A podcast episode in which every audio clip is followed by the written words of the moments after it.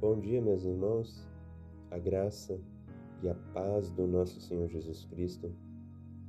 Vamos meditar na palavra de Deus, dando continuidade nossas meditações em Provérbios.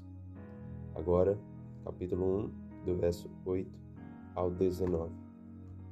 O título dado pela Sociedade Bíblica do Brasil a essa passagem é Contra as seduções dos pecadores. Filho meu, ouve o ensino de teu pai, e não deixes a instrução de tua mãe, porque serão diadema de graça para a tua cabeça e colares para o teu pescoço. Filho meu, se os pecadores querem seduzir-te, não consintas.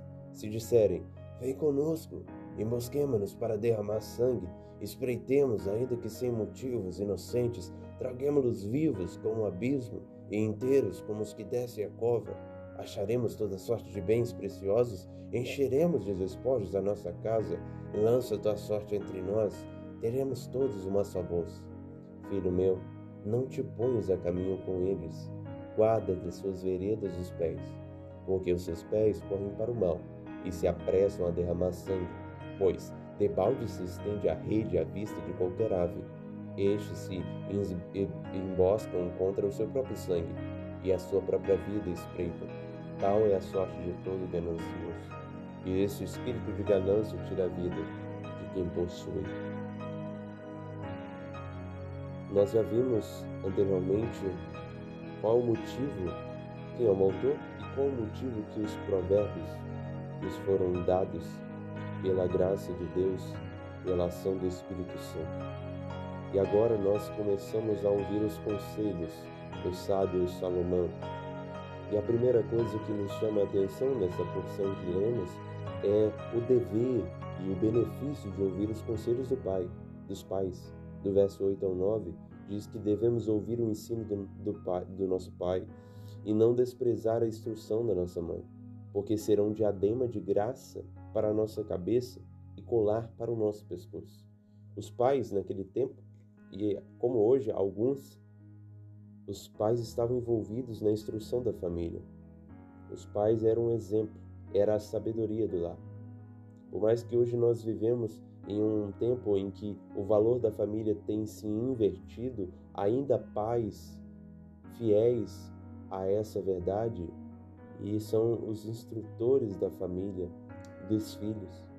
E o texto nos informa que a consequência de ouvir a sabedoria dos pais é a vitória, Diadema de graça representa a vitória e a riqueza. Os colares representam a riquezas. E dessa forma, quando nós ouvimos os conselhos dos nossos pais sábios, nós estamos honrando o mandamento de honrar pai e mãe e nós estamos obtendo benefícios, que é a vitória e a riqueza espiritual a vitória em decisões sábias e a riqueza pelo proveito de uma decisão justa, uma obediência verdadeira. E é isso que nós provamos quando honramos o mandamento de honrar pai e mãe.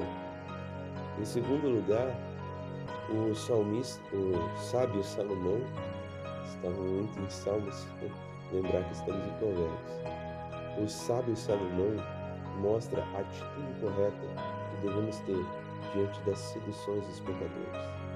Não devemos aceitar as seduções dos pecadores. Nesse mundo, principalmente quando estamos jovens, há muitas tentações, há muitos convites para determinados lugares, para tomar certas atitudes, e nós não devemos aceitar as seduções dos pecadores porque os planos dos pecadores são pervertidos e cheios de cobiça e ganância. Não devemos ouvir os conselhos daqueles que não ouvem a Deus. Não devemos estar com o coração aberto para aqueles que estão com o coração fechados para Deus. Do verso 11 ao verso 14, nós vemos a arte, a ardileza, a perversidade, a cobiça, a ganância dos pecadores não regenerados, dos ímpios que querem adquirir riquezas à custa de atos imorais, a pessoas que querem crescer na vida de maneira desonesta. Não devemos seguir o exemplo delas. Não se deve unir com os caminhos desses pecadores, pois seu fim é trágico. O Salmo 1 diz que bem-aventurado o homem que não anda no conselho dos ímpios, nem se assenta à roda dos escarnecedores, nem se detém no caminho dos pecadores. Ou seja, Salmo começa falando da necessidade que nós devemos ter de não se ajuntar com os perversos, e o Provérbios começa também falando disso, porque não há nada mais trágico, trágico para um homem do que companhias más, do que más companhias. E é isso que o Salomão está nos convocando aqui. Não devemos nos unir, não devemos nos ajuntar com essas pessoas que não estão unidas em Cristo. Não devemos seguir esse jugo desigual, pois não há comunhão entre a luz e as trevas. É necessário então nós tomarmos conhecimento de quem tem nos tentado, tomar conhecimento das seduções, das tentações, para nós não cairmos, pois debalde se estende a rede à vista de qualquer ave. Se a ave está vendo uma armadilha, ela será sábia e não irá naquela armadilha para não cair, para não morrer, para não ser caçada e laçada. Nós devemos ver as armadilhas ao nosso redor, as tentações, as ofertas, os convites, e não devemos nos deixar levar. Não devemos nos consentir. Não devemos consentir às seduções, às tentações, ao engano, à adulação dos homens que não conhecem a Deus. E por fim, Salomão vai falar da consequência dos pecadores sedutores, verso 18 ao 19. Estes se esboscam contra o seu próprio sangue e a sua própria vida espreitam. Tal é a sorte de todo ganancioso. E esse espírito de ganância tira a vida de quem o possui. Os pecadores não regenerados colherão o que plantaram, isto é, a autodestruição.